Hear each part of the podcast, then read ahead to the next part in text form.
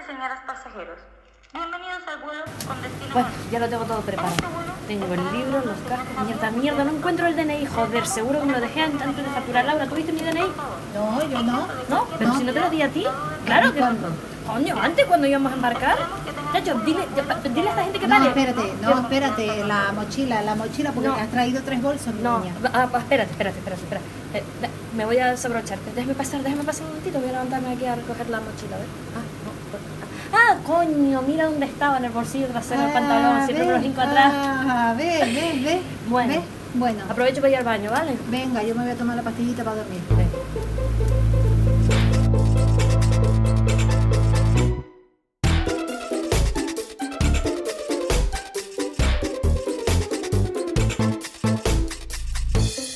Bienvenidas a este viaje por las ondas sonoras. Laura, ¿preparada?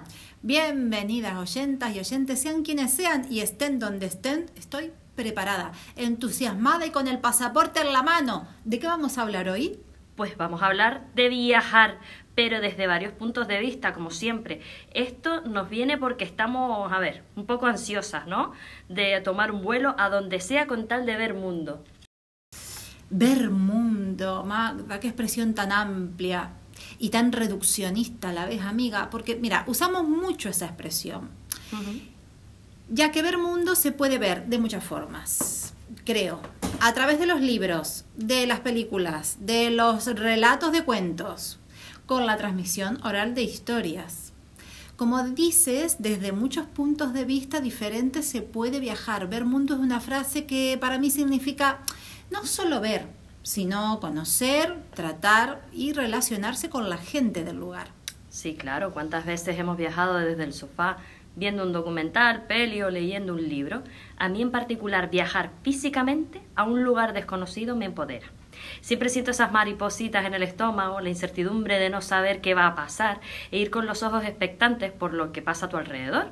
He viajado desde niña, cada verano, con mi familia y yo, nos veníamos a Fuerteventura en una furgo a pasar el mes. Aparcábamos durante un tiempo, consumíamos en, en, los negocios locales del lugar, hacíamos amistades y era sin duda un tipo de vacaciones diferente. Recuerdo que un año no pudimos llevar la furgo y alquilamos un apartamento con todas las comodidades, pero infinitamente más aburrido. Desde pequeña, vamos, tuve claro que lo mío era la aventura. Luego ya de mayor he viajado sola, en pareja y con amigas. Todas las experiencias son diferentes, pero la que más me sorprendió por lo que me aportó, a mi vida, sin duda fue la de viajar sola. Cosa que te recomiendo hacer sí o sí, una vez o dos o tres en la vida y si puede ser en el, y si puede ser en el año también. Bueno, ¿y tú, Laura, qué me dices?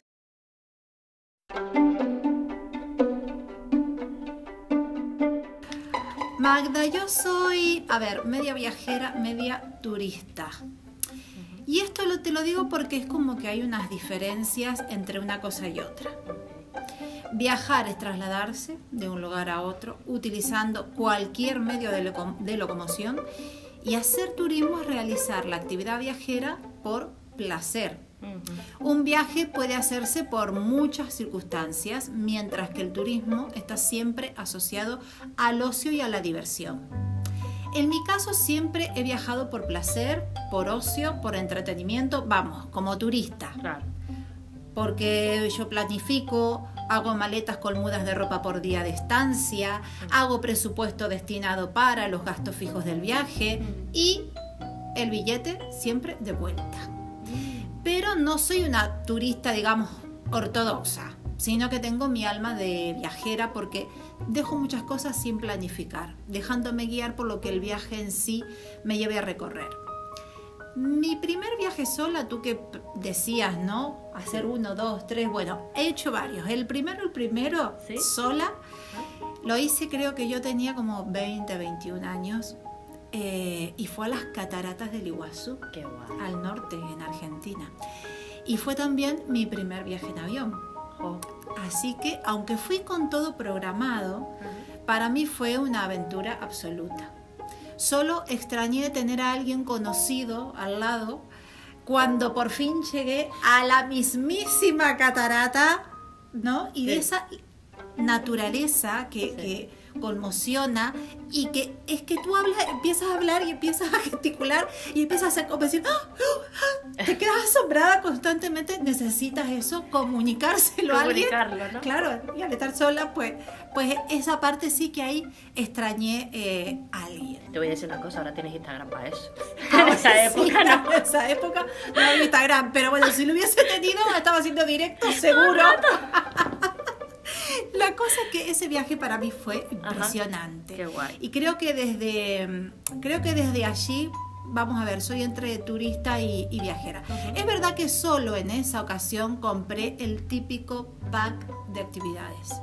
Mis viajes a lo largo de mi vida luego no fueron eh, programados por agencia, pero sí desde casa. Tampoco volví a comprar un pack turístico, sino que me armo mi propio itinerario. Me hospedo por mi cuenta en hostales y hoteles, en casa de amistades o familiares.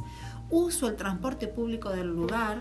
Y si hay algo que me encanta hacer es comer en los puestos callejeros, comer en las calles, esos puestitos que tú te encuentras donde te venden comida típica, comida que sí, Sí. que es rápida, ¿no? Pero que es, es- es típica, empanadas Claro. o, o pucheros, o yo qué sé. Bueno, mm, pizza, todo ese tipo de, de cosas.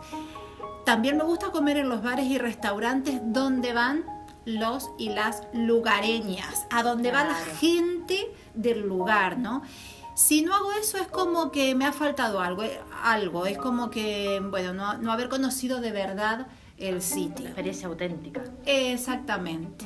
Y esta forma de viajar la mantengo tanto como si voy a una super city, como de decir, bueno, eh, a Roma, a Madrid, Buenos Aires, eh, como si también voy a lugares más rurales, más de campo, eh, más en contacto con, con la naturaleza. Y te digo que siendo argentina, Mm. como soy de nacimiento, porque luego ya soy de otras partes, ¿no? Como un poco canaria me siento. Bueno, estoy conociendo el país eh, cada vez que voy. Cada Ajá. vez que hago un viaje a Argentina, que no no, no es mucho, capaz que una vez cada 10 años, Hombre, yo tengo ganas de ir, aunque sea una vez en la vida, Argentina esa que tenemos que imagínate. hacerlo juntas. Tenemos que hacerlo juntas. Ay, sí, sí, sí. Eso tiene que caer en algún momento. En algún momento. Pues yo creo que, que sí que soy ya un poco también turista viajera dentro de mi país, ¿no? Claro. Te cuento, es que me encanta, por ejemplo, visitar museos, teatro, cafés emblemáticos, ¿no? Con esa distancia de alguien que no es de allí.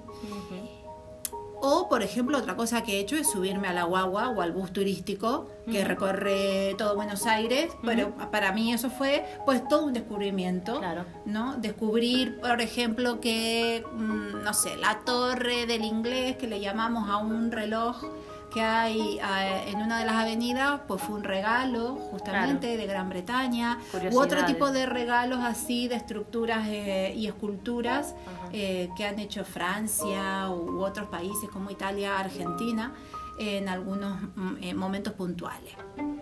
Entonces, claro, esas cosas pues tú las revives eh, subiéndote a ese tipo de, de bus turísticos.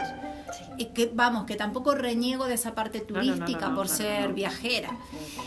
También, eh, pues eso, hago viajes dentro de- del país. Y tam- como mi familia vive en, en diferentes sitios y Argentina pues es muy grande, pues sí que uso el transporte, el transporte público o coches también de mis familiares. Y voy a lugares, mm, por ejemplo, que voy desde mi infancia. Si voy a La Pampa, que voy a visitar a mis eh, padrinos, a mi madrina, bueno, a mis tíos, pues eh, lo hago pues en transporte público y mm, pues allí ya me encuentro como en casa porque vive una gente maravillosa, que es mi propia familia. Hombre, Así vamos, que, para muestrar el botón. por su ay, muchas gracias. Tengo muy altas las expectativas de la visita a Argentina, Sí. ¿eh? Tú es que sí, sí, sí. Yo cuando le avise que voy a ir contigo, le voy a decir, escuchen el podcast de viajar. Sí, por favor.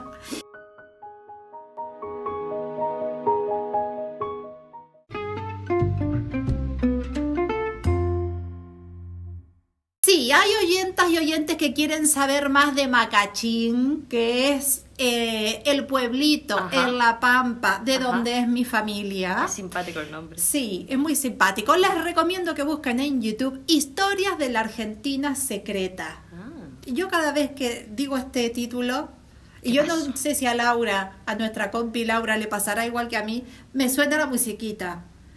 Tan, tan, tan, tan, tan, tan. Bueno, cuando vayan a YouTube y busquen, se van a Vale. acordar de esta melodía porque es característica. sí, ok. Van a encontrar un programa Ajá. allí de 1991 Sí. donde relatan cómo se formó el pueblo, Ajá. el pueblito de, Macachi- de Macachín. Se formó, yo le voy a adelantar, gracias a la llegada de la comunidad vasca a raíz de la Guerra Civil Española en 1936. Un país, mira tú. Yo conocí el Macachín, el Ah. deporte de la pelota vasca, y aprendí a jugarla allí mira. mismo. En una ocasión, que por cierto fue memorable, Magda, ¿Qué pasó? en esta ocasión fue memorable porque mm, fue el cumpleaños de 15 de una prima. Ah, Pero no te voy a dar más detalles sobre ese macroevento familiar porque no le pedí derechos a la familia. Así que después seguro cuando escuchen el podcast van a decir, ay, ¿por qué no lo contaste? Bueno, Pasaron en esa cosas. ocasión, sí, pasaron muchas cosas. En esa ocasión, el grueso de la familia que no vivíamos en Macachín, nos Ajá. hospedamos Ajá. en el único hotel eh, que a día de hoy existe Ah, en el pueblo. Y el hotel se llama Eusko Alkartasuna, que sigue siendo lugar de encuentro de la comunidad vasca y española. Ah, Yo viajo a La Pampa, te voy a decir, desde muy, muy, muy pequeña, y lo hacía en dos transportes diferentes. a ver. Mi madre me subía al autobús, pero te digo entre 6 y 8 años, pequeña. Me subía al autobús, detrás del conductor.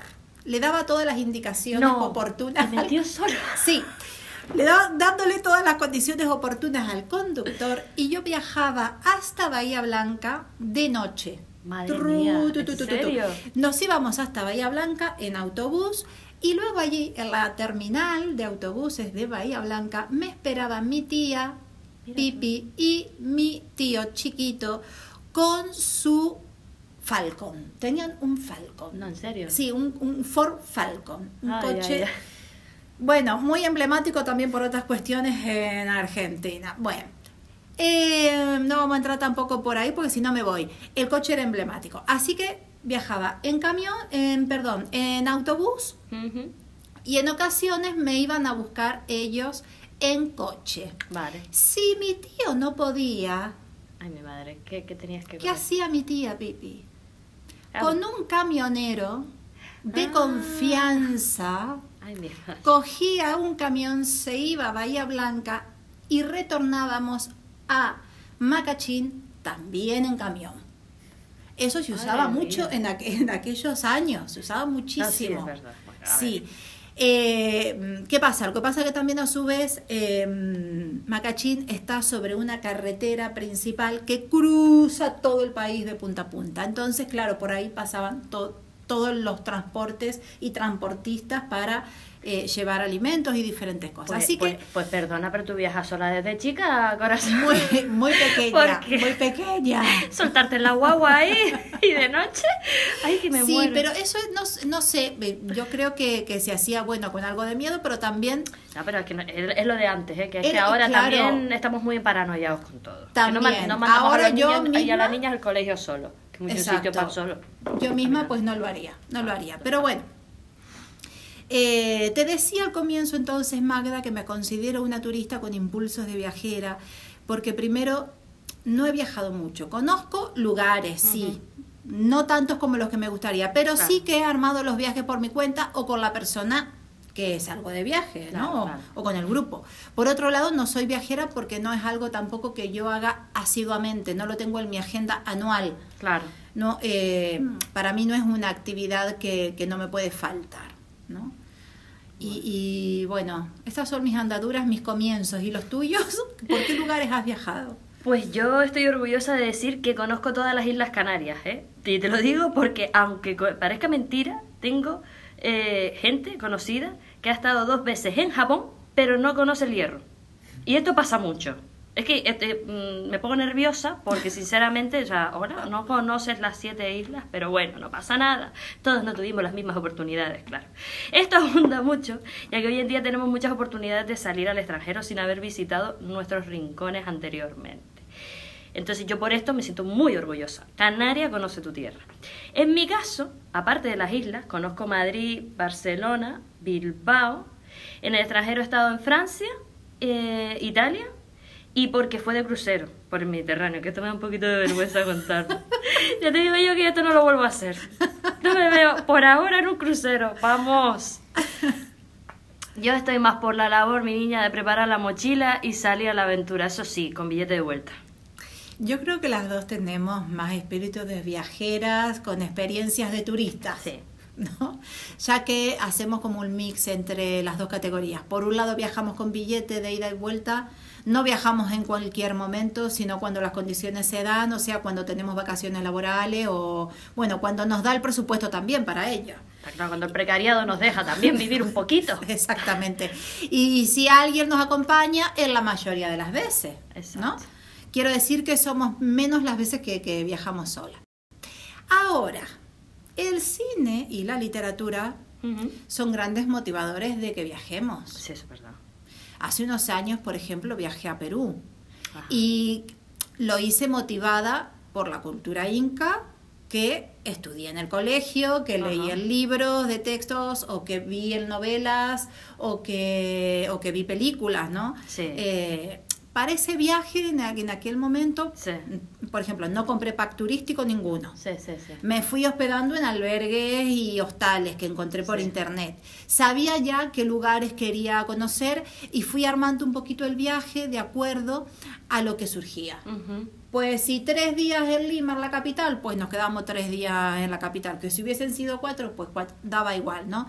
Eh, subí a Cusco por la ruta de la costa, digamos, y eh, pasé por Pisco, Isca, Nazca, Arequipa, haciendo noche en algunos de estos sitios también y quedándome para ir visitando eh, lugares. Y llegué a Puno haciendo noche por allí para ir luego al lago Titicaca para luego tomarme un avión y sí llegar a Cusco. No recuerdo muy bien, pero quizás entre noches por aquí y por allá creo que más o menos me llevó una semana, 10 días llegar a Puno. O sea que yo iba pues un poco a mi bola, que si me hubiese tardado más daba igual también. Bueno. Quiero decir que no tenía un tiempo estipulado para quedarme en un sitio u otro. Y allí en Puno estuve un par de noches y estuve haciendo noche también en Juliaca. Según lo que quería ver y las cosas que, que me interesaban, hablando con la gente del lugar, que me iba encontrando en el camino, pues iba visitando lugares que me recomendaban y eso. Pues luego una vez que mm, fui para Cusco, ¿Mm? hice noche, no recuerdo si dos o tres, para Sí. luego sí ir hacia Machu Picchu. Subí caminando a la ciudadela, eh, que ese fue como otra etapa de todo el viaje a Perú. Ese es ahí como un gran paréntesis eh, súper, súper importante. Pues solo ir a visitarla, ¿no? Claro, porque ya, ya ahí eran cuatro días de caminata Mm. y eso eh, lo único que sí tienes que contratar si quieres hacer cualquiera de los caminos Sí. eh, es un guía, Ajá. porque sin guía no te dejan subir. ¿No? Hay otra opción que sí que la haces por libre, pero ya desde el pueblito que está abajo de, de Machu Picchu, Vale, que se llama Aguascaliente, Ajá. y está a dos horas. Entonces, para eso, como tú ya estás dentro de Aguascalientes, Sí. dentro de lo que es eh, Machu Picchu, pues Sí. entonces, y ahí si quieres pegarte el pateíto para arriba, lo haces caminando, si te- no, también hay un tren. Ah, bueno, mira. Hay un trencito. Bueno, eh, y hablando de eso, de trenes y de pateo, ¿qué transportes has viajado tú, por ejemplo? Pues la mayoría de veces he viajado en barco, porque al viajar entre islas y poder llevarte el coche, pues da mucha autonomía, ¿no? Pero en avión, entre islas pocas ocasiones, la mayoría por trabajo, eh, en aquella época que viajaba mucho. Y en cuanto a la península y extranjero, pues obviamente en avión y, y una vez allí transporte público, siempre, o sea, bueno, ah, y la irihuahua, que es como le llamamos al bus turístico. Guirihuahua. Guirihuahua, bueno, pasé a Guiri, tú eres una grima. Hubo una ocasión en el crucero, yo vuelvo a nombrar el crucero, porque es que eso fue para no olvidarlo. Que antes de, de que, que- que antes, bueno, eh, antes de salir en el crucero, ¿no? Me miré el itinerario y ponía que hacía una, una parada en, en Villefranche, eh, una localidad al sur de Francia, y no atracaba en puerto. Entonces yo dije, ay, mi madre. Yo me quedaba, yo, o sea, se quedaba el, el barco ahí en, en la bahía y te venían a buscar unos barquitos. Y a mí me daba una angustia de no saber cómo me iban a bajar de un crucero en medio del mar. Yo me veía, tú sabes, las escaleras estas de madera con soga por los lados. A lo que se pirata, movían. a lo Sí, pirata. abordaje. Pues así, o sea, nada que ver. Ya digo que el que esté ahí intentando, pensando un viaje de esto y crea que va a pasar esto, no va a pasar porque te viene, nada, tienen una rampa y bajas tranquilamente a una zona ahí que es como una especie de, ¿no? De, no sé cómo se le llama esto, va, no me acuerdo ahora. Un- Una tarima. Una tarima, Una eso. tarima flotante, Eso, ahí una está. tarima flotante. Muy segura con sus barreras y con su todo. Que te voy a mirar, me voy a hacer un momento de guion. Porque a mí me gusta hacer estas cosas.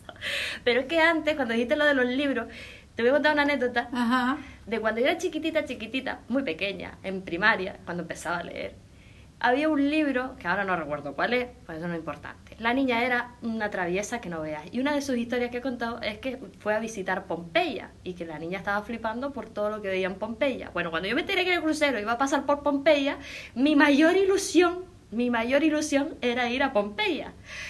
Pero no me coordiné y la noche anterior no dejé de beber como una cosaca. Ala. Bebí muchísimo en el crucero. Otra parte negativa del crucero. Claro. Que estás ahí encerrado, te lo ponen ahí delante, conoces gente simpática, empiezan las fiestas, las huelgas, no hay non-stop. Y entonces, bueno, nos pillamos una cosa, pero fuertecita, de estas que parece que acabas de... Parece que está el cadáver encima de la, de la cama con la figura, o sea, sí. Y la gente de la guagua llamándonos, que estamos esperando para salir. Qué No, no voy a ir, no voy a ir, no voy a ir, no voy a ir, no voy a ir. Me perdí Pompeya. Y luego la gente que salió el día o sea, la noche anterior con nosotros, el otro, el parte del grupo, sí que fue. Porque bueno, había perdido el dinero. Con sí que fue con todo. resaca. Bueno, las salvajadas que contaron porque hace un calor horrible ahí atrás. Mira, mira, Dios, mira, menos mal que nos pide así tengo una excusa para volver. Eh, pues eso. Y Eh, hablando entonces de transportes. eh, Me falta el tren, eso. Que me había salido el guion, perdón, gracias por recordarme. me falta el tren, me gustaría hacer un rollo interrail. Ajá, ajá. ¿Y de qué viajes eh, guardas así un recuerdo especial? Un recuerdo. Ay. Que de todo suena tópico, pero de todos hay un recuerdo especial. Quizás por nombrar uno con mayor trascendencia para mí fue el viaje que hice a Madrid, sola. Me quedaba en casa de mi amiga Yanira. Yanira, te estoy nombrando en el podcast, que estaba terminando un máster, mi amiga del alma, y justo la semana que yo iba tenía que presentar el trabajo final de- del máster y no me pudo acompañar a hacer la turista por la ciudad. Al principio me agobió un montón, o sea, fue para mí un palo, en plan, bueno, ahora voy a ir yo sola todo el rato. Pero cuando llegué a eso de las 7 de la tarde, al retiro, en pleno septiembre, veía cómo el atardecer se colaba entre las hojas del parque y todo tenía un color dorado y había una paz, una tranquilidad. Me quedé embobada. Me enamoré de la ciudad por ese momento. Dejé de vivir preocupada por si algo malo me fuera a pasar, para vivir la experiencia con plenitud, no dejándome achantar por el hecho de que era una chica de fuera y sola. Todo ese complejo de inseguridad, mi niña, dio paso a un empoderamiento y confirmación de que somos realmente válidas para orientarnos, organizarnos y sin que ello nos impida disfrutar de la experiencia. Que parece que tenemos que ir acompañadas hasta el baño. que- Es verdad. Estamos muy acostumbradas. Es ¿A ti no te pasa eso? Dices, ¿vas a ir sola sí. a un concierto? Voy sola. Sí, ¿Vas a ir a cenar? Sí, sí. voy sola a cenar. Sí, o, Por favor. o- o- Por viajar bueno, y, ahora, sola. y ahora no me pasa, pero cuando tú ibas a una fiesta, voy al baño, te acompaño. Eh, ¿Eso por qué? Y ahí vamos todas. Yo necesito Eh, una eso, respuesta a eso. Sí. Ay, las hay, las hay, pero bueno, tampoco vamos a entrar en eso, que eso es para otro podcast. Bueno, en particular Sí. guardo muchos recuerdos de momentos especiales. Ajá. Casi todos los viajes que he hecho, quiero ¿Eh? decir, eh, no es que tengo un viaje especial, sino que de cada viaje tengo momentos así especiales, ¿no? Eh, ¿Y tus viajes, por ejemplo, mm, han salido todos bien?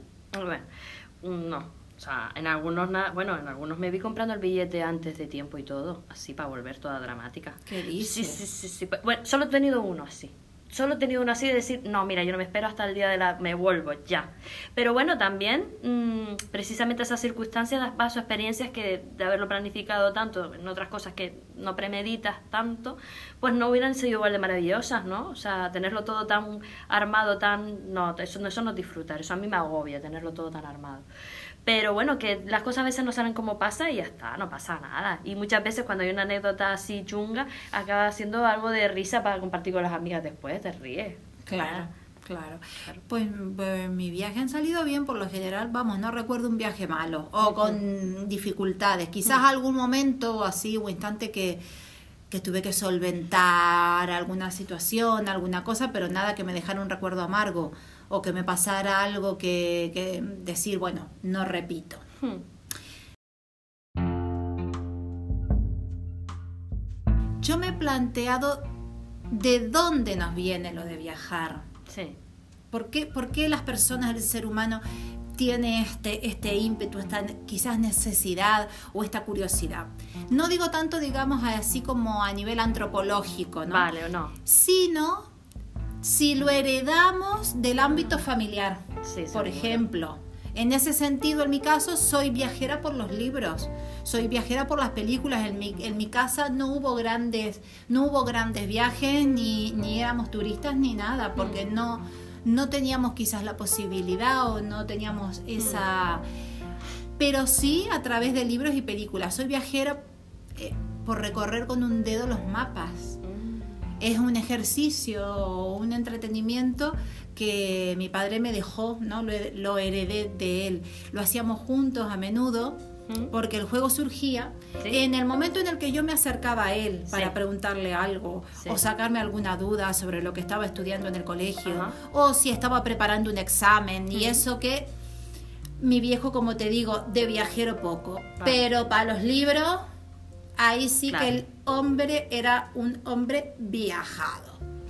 Así que fue él un gran lector, un gran lector con todo lo que eso conlleva, que es además de leer, buscar el mapas, enciclopedias, todos los lugares de los que hablaban los libros que leía. Y en los diccionarios las palabras desconocidas, que ese es otro ejercicio de, de viaje. Qué. ¿no? De, de Sí. entretenimiento eh, que también heredé de él. Viajar por los diccionarios Mm, sí. y descubrir el significado de las palabras como si de lugares de ensueño se tratara. ¡Ay! Que me pongo melancólica. Es que Jolín está es muy, bien, bonito, ¿verdad? Sí. Sí, sí, sí, Y lo de las palabras, es que ya de por sí, cuando conoces el recorrido de una palabra, la etimología, eso ya es un viaje. Sí. Porque ha ido pasando y pasando. Yo, en mi caso, mi influencer sobre el viaje fue mi abuelo paterno.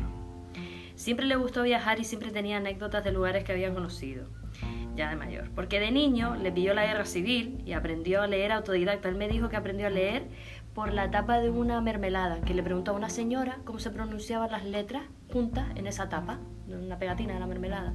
Y así fue aprendiendo, o sea, autodidacta total. Y sí, y trabajó muy pequeño. Fue una persona, la verdad, muy sufrida en ese sentido. Por lo que en su vida adulta su mayor deseo era conocer, empaparse de otras culturas. Lo admiro porque era un hombre que, aunque no tenía un alto nivel académico, sí tenía un alto, un alto eh, conocimiento de geografía y de historia. Era una- no, de verdad, o sea.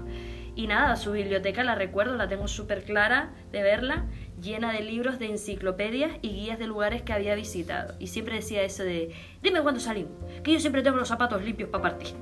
Mira el dicho que se traía el hombre, Sí, ¿no? sí, sí, es verdad, ¿eh? yo tengo siempre los zapatos limpios y tal. Cuando en casa decíamos, yo viejo, vamos a hacer, yo qué sé, en agosto, nos vamos para Fuerteventura, una cosita sencilla o lo que sea, dice, yo siempre tengo los zapatos limpios. Eso ya es como diciendo, Estoy preparado. vamos.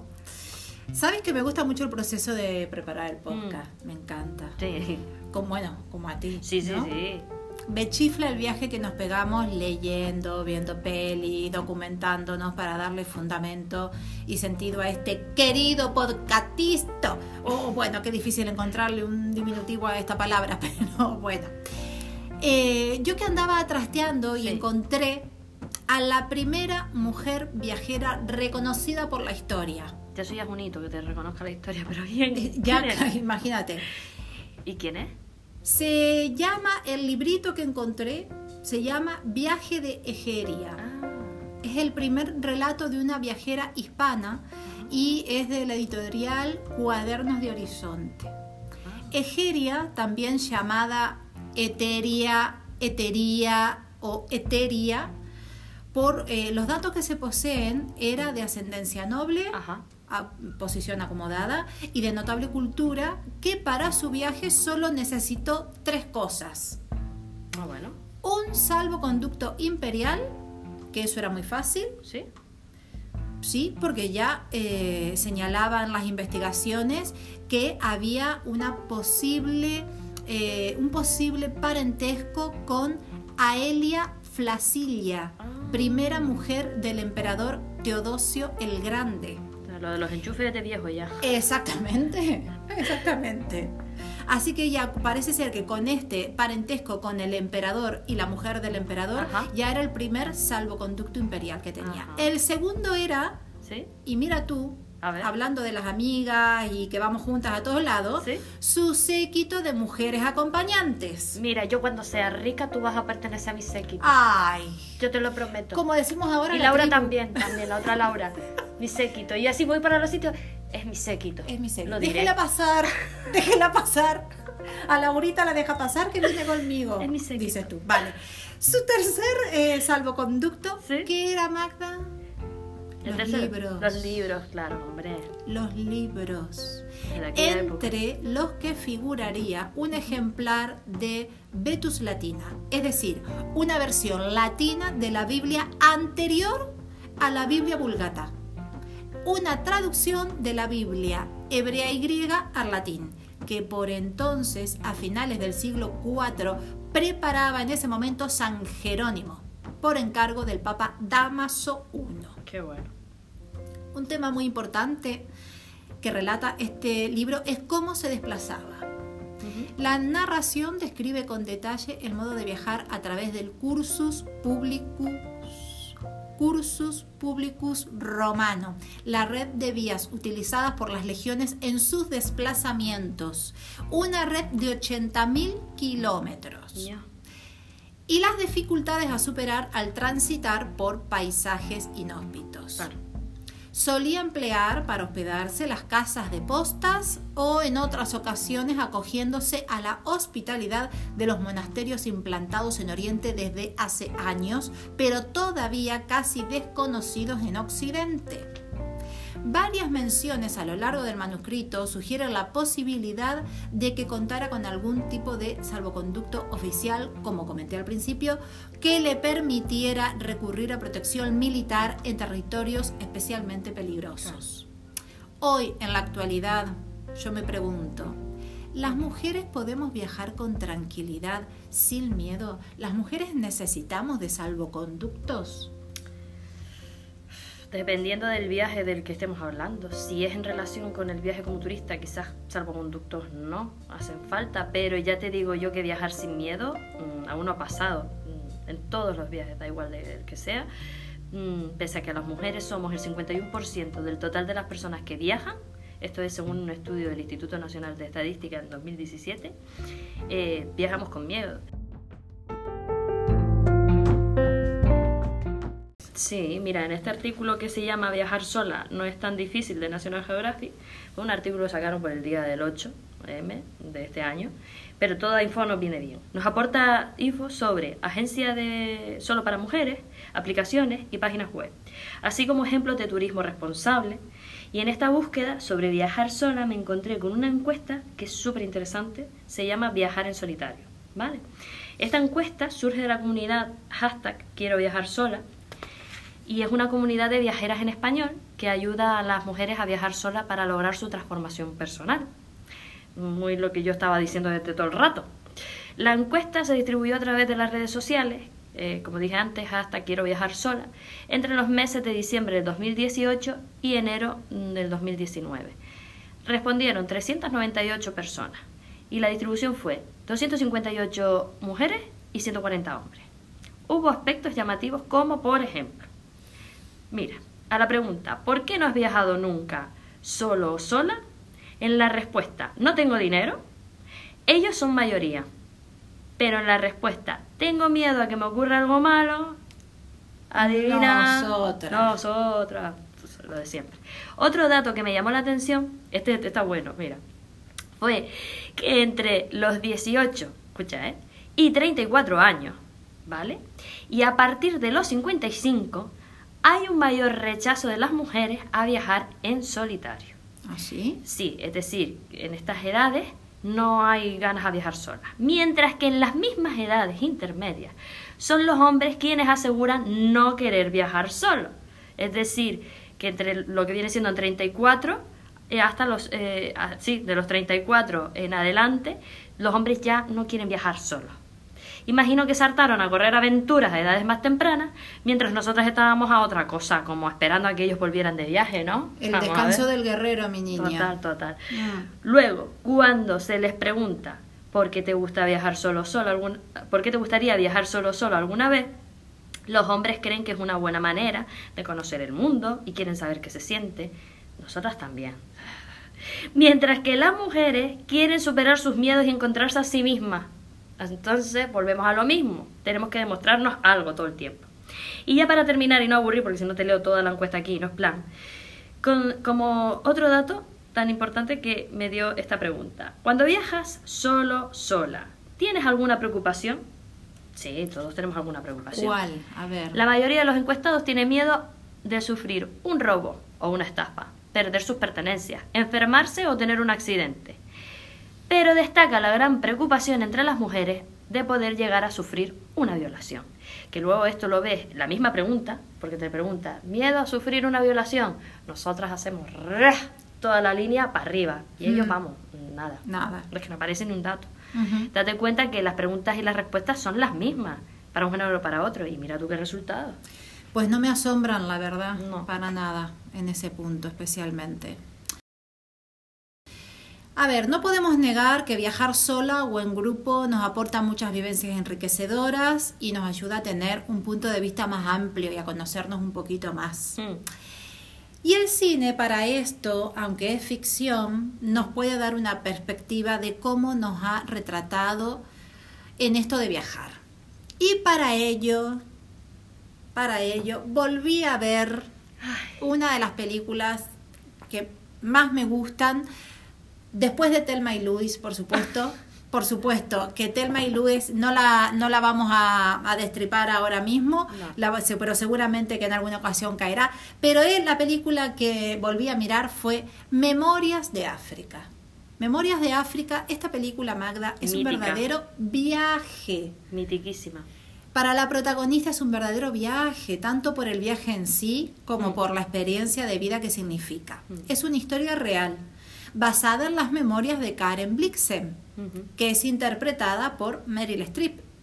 Memorias que escribe en una novela del mismo nombre que la película que dirige Sidney Pollack.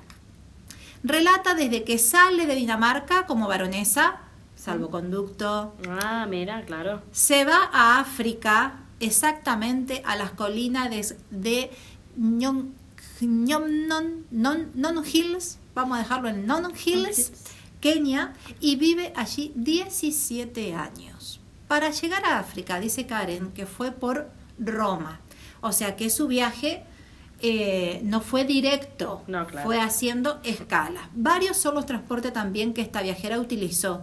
Barco, tren, carreta, caballo y avioneta, incluso a pie. Sin olvidar que es una película de género romántico, Hmm. vemos cómo esta mujer, a comienzos del siglo XX, emprende un viaje que pocas mujeres se hubiesen atrevido a hacer. Primero por la lejanía, por las condiciones y por el hecho de ser mujer. Claro. Tanto el personaje como Karen, como la Karen real, las podemos considerar para la época pionera. Karen ha sido una pionera, una emprendedora, audaz, independiente y autónoma, o sea, dueña de ella misma y sus circunstancias. Se casó, pero se divorció a los cuatro años de casarse y no solo eso, sino que fue amiga de su ex marido y primo segundo. Ah, mira tú. ¿Por qué? ¿Por qué se divorcia? Entre tanto, porque bueno, eh, este, este marido eh, hacía muchos negocios, viajaba mucho y la verdad que la relación de ellos siempre fue más que más de amistad que de matrimonio. Que siempre, romántica, claro. Que romántica, Sí, sí, sí. exactamente. Mm. Y lo, tuvi- lo tuvieron claro hasta que decidieron separarse y divorciarse. Pero de todas maneras, Karen se enamora de Dennis Finch Hayton, que es interpretado por Robert Redford. Que me gusta a mí. ¿Quién no se va a Igual, enamorar? igual que Ay, en tal como éramos. Es que hacen unas parejas con esa gente que. Ay. Maravillosas. Bueno, de película justamente. No, claro. Desde una perspectiva feminista podemos encontrar que tenía ideas y actitudes de mujer empoderada. Sí. Claro que la posición económica la ayudaba muchísimo porque era de la alta sociedad danesa. Pero ya tiene el salvoconducto y el aburguesamiento. Claro, Venga. claro. Le dio los recursos, estudios Claro. y carácter para poder desenvolverse en una sociedad patriarcal. Pero incluso yo, esta es una opinión mía, tenía un toque comunista, Hmm. un toquecito. ¿Por qué? Porque se enfrentó a los corbata y galera de la época, Mm.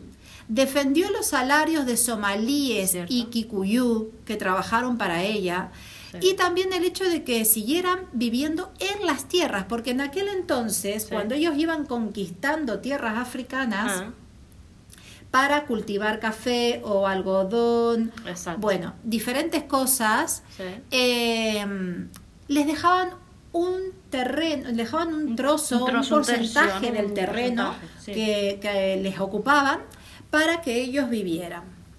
Bien, en este caso, eh, es- las- estas comunidades siguieron viviendo en sus tierras a pesar de ser colon- colonizadas por Inglaterra y también les, permiti- les permitían eh, hacer negocios, ¿no? Vale, claro.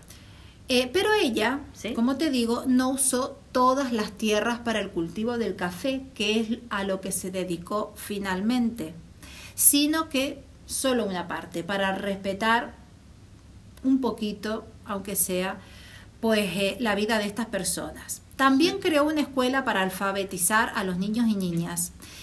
Y esta mujer sabía resolver situaciones incluso violentas, Mm. mantenía una relación formal pero cercana con la gente que trabajaba en su casa. Incluso cuando regresó a Dinamarca, esto es real, ¿eh? mantuvo comunicación con su mano derecha en la granja, que era Farah Aden, y posterior mejor amigo Total.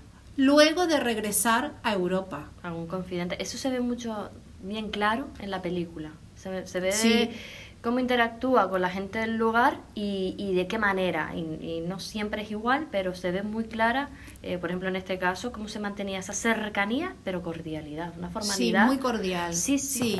sí, sí. Todo un viaje que hace de Karen Blixen el personaje que es hoy en día, Mm. aún vive, y una de las escritoras danesas más reconocidas.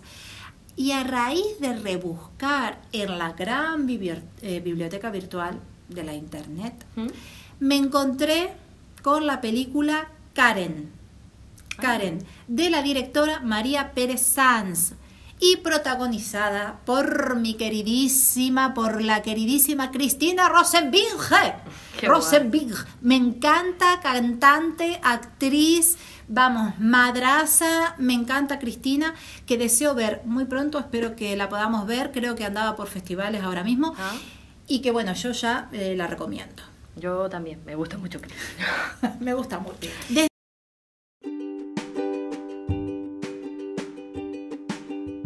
Desde una visión inclusiva y más integradora, ¿Sí? las personas trans, homosexuales o no binarias Mm. también sufren una serie de miedos o inseguridades similares a los que padecemos las mujeres, que debemos andar con cuatro ojos mirando muy bien cómo hacemos nuestros viajes. ¿no? No podemos negar que viajar sola o en grupo, como te decía antes, nos ayuda, nos empodera, hace que nos conozcamos a nosotras mismas y también que eh, sepamos manejar situaciones. Y eh, esta película que voy a dar paso ahora, por eso traigo a colación eh, la visión más, más inclusiva, se llama Las aventuras de Priscilla, reina del desierto. Esta No peli visto, no es, bueno, también se las recomiendo, es buenísima, es de la década de los 90. Mm. La dirigió Stefan Elliott en 1994 para ser exacta. esta road movie de los 90, ganadora de numerosos premios, pero por todo, por vestuario, por maquillaje, premio del público, ganadora de un montón de premios. Es un viaje que hacen dos hombres gays y una mujer trans a lo largo de Australia. Ajá. Y van desde Sydney hasta Alice Springs en el centro del país.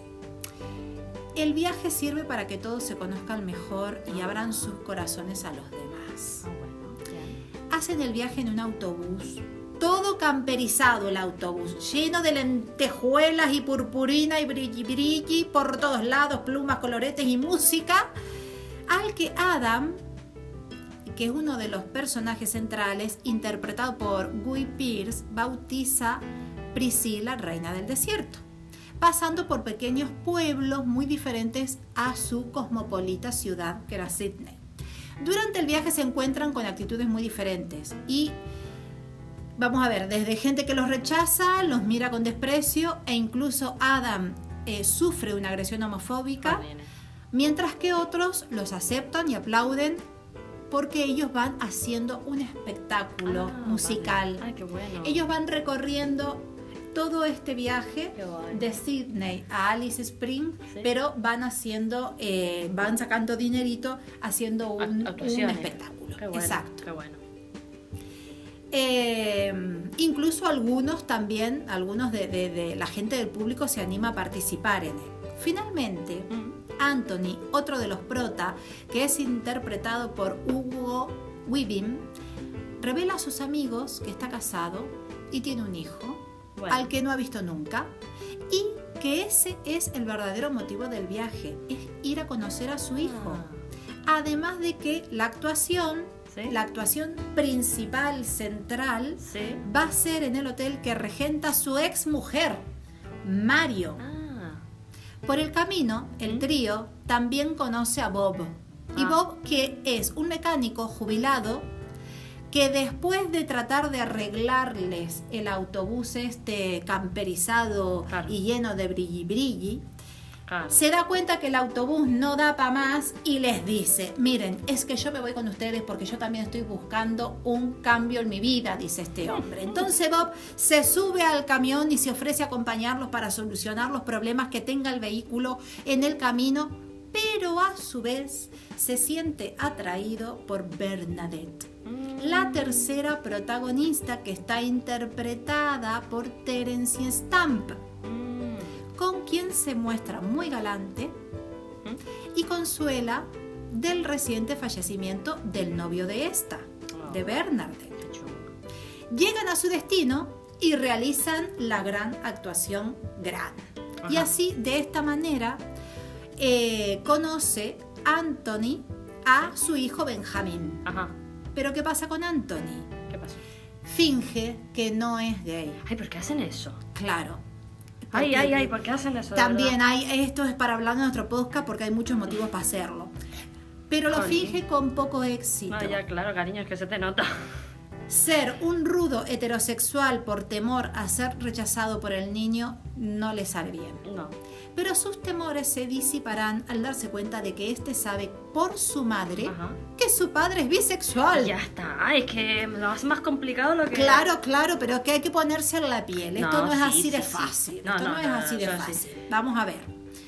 Y que lo acepta de la forma más natural. El Claro. niño es que le dice, es que tú eres mi padre, pues tú eres todo para mí y ya, ¿no? Y ya está. Además, Anthony tendrá que hacerse temporalmente cargo de su hijo porque Mario, el niño ya tiene 10 años y yo ahora me voy a tomar vacaciones, así que la Mario agarra la maleta y se va a tomar por saco. Y deja el cartel de y deja vacaciones, al ¿no? padre bisexual con su hijo, como Sí, corresponde. Así Bien.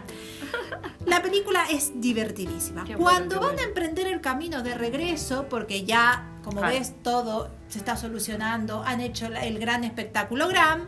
Bernadette les dice que no va a regresar a Sydney porque se quedará a vivir con Bob. ¡Oh! Se hizo el amor, se hizo el amor. Final Bien. feliz, final feliz. Tras lo cual los demás regresan felizmente a casa después de la aventura.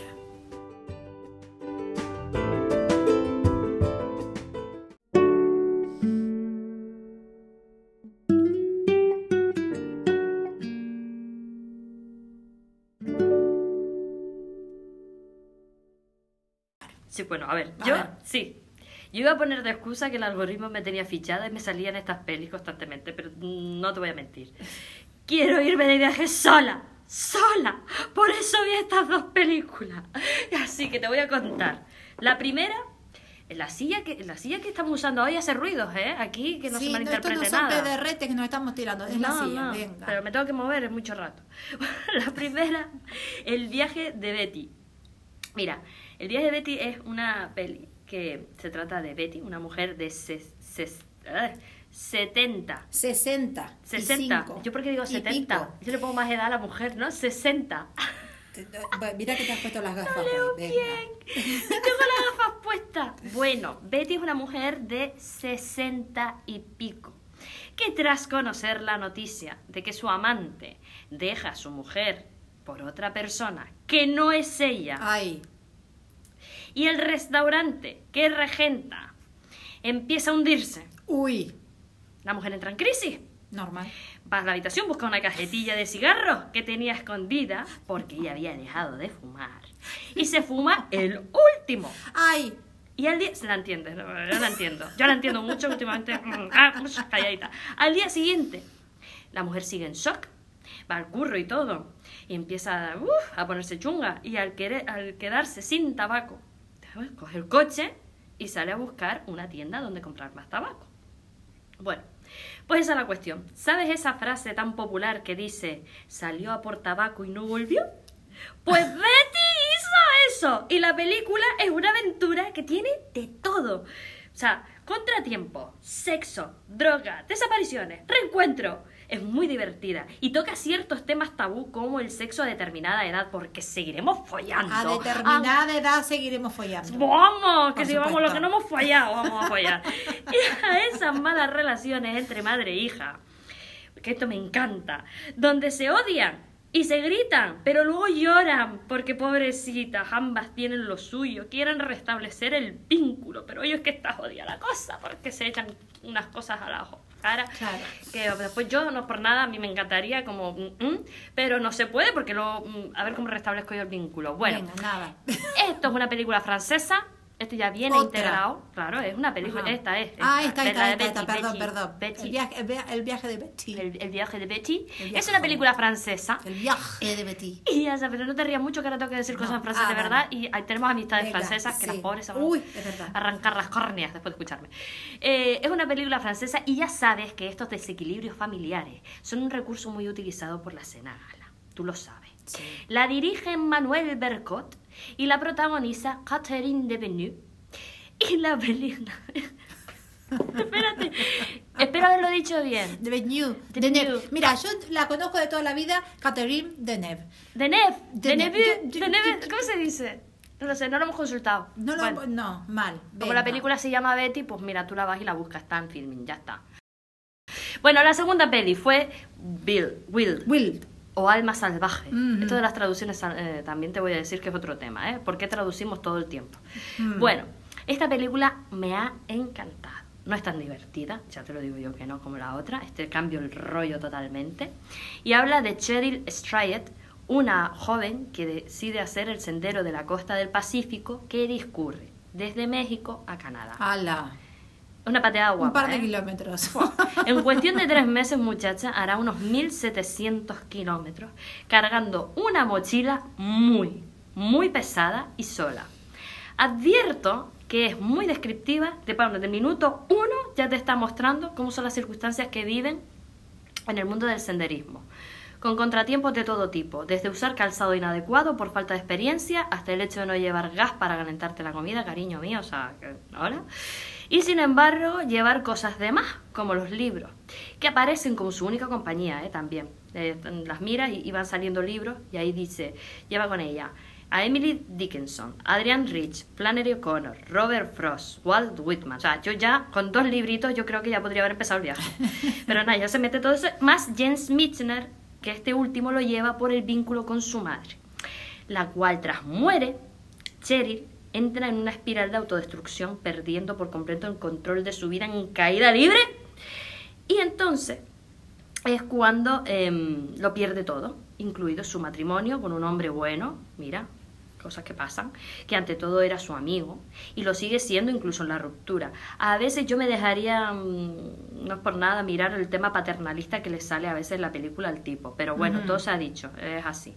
Él es su apoyo y durante la aventura le envía paquetes, que me encanta cómo funciona correo en Estados Unidos, porque le llegaban las cosas a la piba, o sea, olvídate, Bien. aquí no te llega. Estuviese donde estuviese. Sí, sí, ella iba haciendo paraditas y ya estaba más o menos controlado cuánto tiempo iba a tardar Mira y le tú. llegaban las cosas que te Qué. Sí. Muy bien. que le harían falta para las próximas etapas. Bueno, a mí en particular me gustó que se diera esto de que se llevara bien con, con la expareja, porque casi no se ven las pelis, siempre, ¿no? En lo romántico mata la amistad. Y joder, a veces no. Bueno, en el camino, eh, eh, Cheryl se encontrará con diferentes personas. La mayoría hombres. De hecho, haciendo lo mismo que ella, haciendo exactamente lo mismo que ella, solo se encuentra a una mujer. Y mira, aquí te cuento que he sentido miedo con todos y cada uno de los hombres que se han encontrado. Desconfianza sí en general. Y me jode mucho porque es injusto, no, no, no es normal. Desconfié hasta de uno que tenía carita de cantautor de izquierdas, así en plan con payaso. Ya. ¿Sabes lo que te quiero decir? Pues ese también me daba algo chungo. Y al final nada, solo uno de todos los que aparecen tiene verdaderas malas intenciones, obviamente. La protagoniza y coproduce Reese Witherspoon y la dirige Jean-Marc Vallée y es una adaptación del libro Salvaje, cuya protagonista y autora es Cheryl Strayed, la de verdad, donde narra su experiencia en este trabajo autobiográfico. Y por cierto, ¿sabes que Reese Witherspoon tiene un... Yo lo digo también mal el apellido, Witherspoon, ¿vale? Tiene un club de lectura. Cada Ajá. vez recomienda un libro con una mujer como protagonista. Ya sabes, otra que ha dejado de leer hombre los bien, problemas de la humanidad. club, sí. Claro, de- dejen de leer a los hombres y los problemas de la humanidad, o sea, los problemas de los hombres. Lean a mujeres, coño. Para terminar, te voy a leer una cita de la poeta Adrienne Rich, de su libro El sueño de un lenguaje común, que aparece en la peli. Y decía, negando que sus heridas procedían de la misma fuente que su poder. Ojo, es un poema que habla de Marie Curie, en el que viene a decir esta frase. Al leerlo, entiendo que aunque ello, aunque aquello que no nos hiere, que diga, nos enseña que también tenemos la fuerza para combatirlo, nuestro dolor y nuestra fuerza manan del mismo lugar. Y a mí me parece potente. Levanta, ponte y sigue. ¡Hala!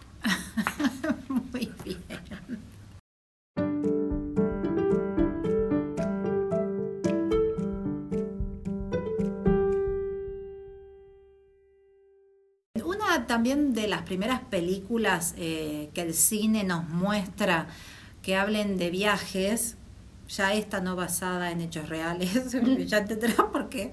Bien, es, la voy a decir directamente en español porque Le Voyage dans la Lune. Ve que me dijiste, me dijiste perfecto francés, yo te entendí, en mi francés yo te entendí. ¿Me entendiste? Bien. Viaje a la Luna. Es una película francesa de 1902. Madre mía. En blanco y negro, muda y de ciencia ficción dirigida por Georges Méliès.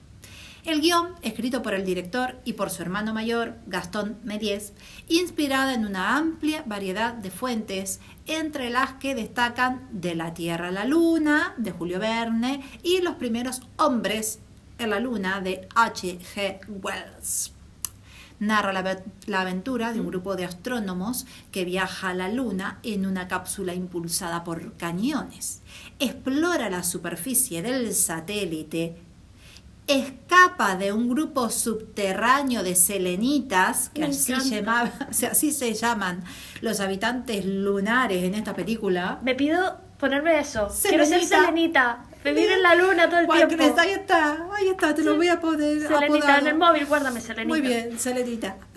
Y regresa a la Tierra con un Selenita cautivo. Anda, coño. Esto último puede ser un guiño a la colonización, maldita costumbre que cogió el ser humano de apropiarse de todo a su paso a la esclavitud, de, de bueno, de adueñarse no, no la vida, no sé por qué, por qué de los derechos de todo ser vivo. Casualidad. Va. Bien, lo, lo que, que me sea. lleva a un tema crítico, que Mm. por ahora solo nombro por encima. Hmm. ¿A qué tema me lleva esto de la colonización, de apropiarnos, de adueñarnos y de la esclavitud? Y me pongo seria. Mm. A la migración y las mujeres. Pues sí. Esas viajeras que son viajeras por obligación, por Mm. imposición. Las mujeres representan casi la mitad de los 244 millones de migrantes y la mitad de los 19 600 mil millones de personas refugiadas del mundo. Dato de la Asamblea General de las Naciones Unidas de 2016. Buah, un montón. Las remesas que envían las mujeres migrantes mejoran los medios de vida y la salud de sus familias y fortalecen la economía. Claro.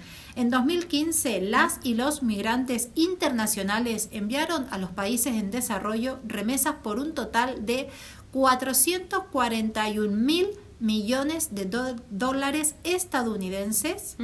Esto equivale, escucha esta- esta parte, Sí, sí. esto equivale a casi el triple Wow. de la asistencia oficial para el desarrollo que suma nada más que un total de 131.600 millones de dólares. Pues son, son datos fuertes. ¿eh? Dato del grupo del Banco Mundial. O sea, las personas Sí, motivadas por, Por las necesidades, sí, por mejorar eh, su situación. presionadas, Sí. eh, eh, op- op- oprimidas, Oprimida, sí, claro. aún ¿Eh? son capaces De de, generar- llevar y de generar unas remesas que triplican y cuatriplican casi a los datos oficiales que tira el Banco Mundial. Otro tema importante de los viajes y que tampoco se habla mucho es sobre las personas con diversidad funcional. Pues sí. Quizás se habla poco justamente porque creemos que no pueden sentirse motivadas por viajar, por la disfunción que tengan, ¿no? Ah, Claro. Pero le voy a dar la vuelta a este supuesto Mm. y pienso y me pregunto, Magda. ¿Y si no se sienten motivadas porque la sociedad no está preparada para brindar todos los servicios y recursos que puedan llegar a necesitar? Seguro. Y me sigo preguntando, ¿y no será que la sociedad las tiene olvidadas debajo de una alfombra para no hacerse cargo, cargo de las personas que, entre comillas, no son normales? ¿No será que para ser una sociedad más igualitaria, inclusiva y justa deberíamos tenerlas en cuenta? Pues, que mira. Me he quedado a gusto porque encontré respuestas a estas preguntas y a otras en un artículo del diario.es, en una entrevista que le hacen a Cris. Cristina Reyes y a Sergi, Sergio Marín. Ella es hipoacúsica de ambos oídos. Utiliza audífonos y la lectura de labios para comunicarse en lengua oral. Y la madre de Sergi es una mujer con una disfunción visual severa, lo que hace que Sergi conozca muy bien las dificultades para una persona no vidente. Claro. Los dos llevan eh, un blog de viajes que se llama Mochileando sin barreras para personas sordomudas en particular. Digo en particular porque ayuda mucho también a todas nosotras, a todas las personas en general, ya que dan muchos tips para viajar como mochileras y a bajo coste. Claro. En este blog presentan un proyecto y se llama Sordomudo. Simpático. Perdón, ¿no? Sordomundo, que nace con cuatro misiones clave. Primero, proporcionar información y asesoramiento sobre viajes con tips para personas sordas o con dificultades auditivas con el objetivo de inspirar y animar a este colectivo a viajar por libre.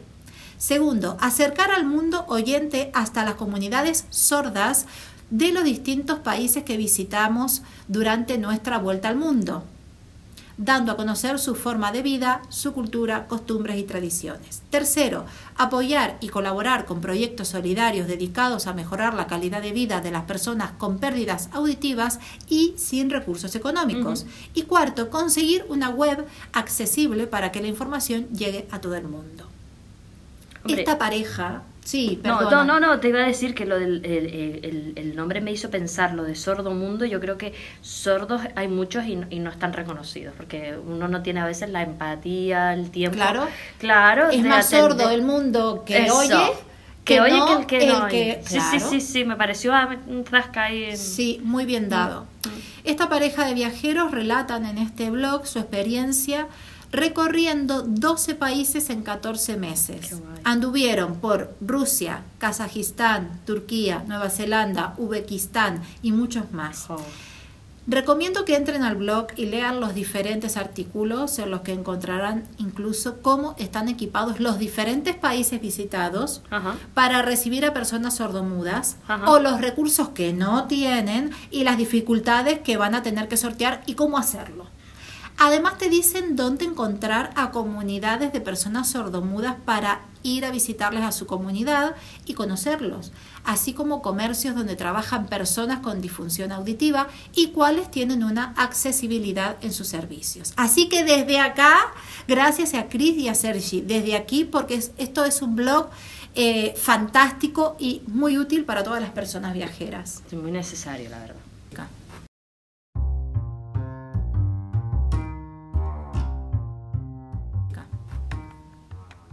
Magda, querida, vamos llegando al final de este viaje. No quiero que termine. Por eso te propongo hacer una paradita para recargar pilas, conseguir luego seguir adelante por este camino de los podcasts.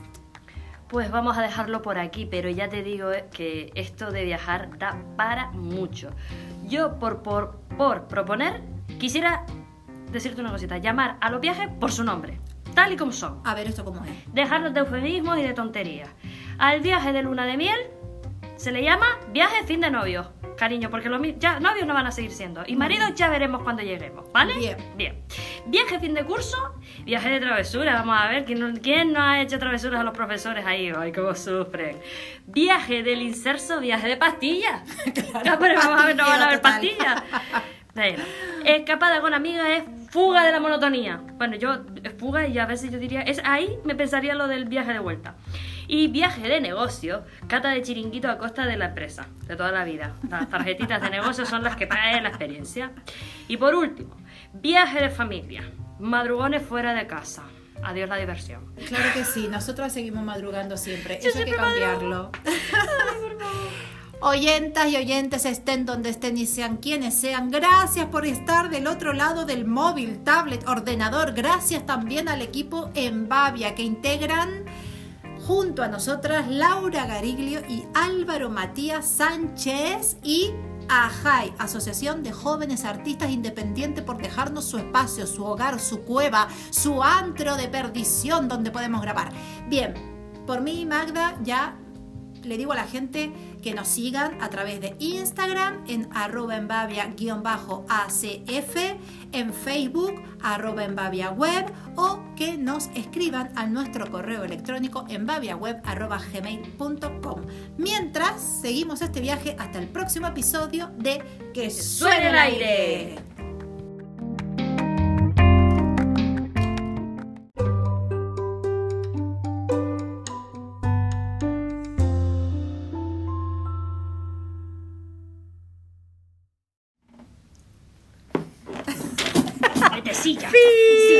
Todo lo que quieras. Ahora, silla.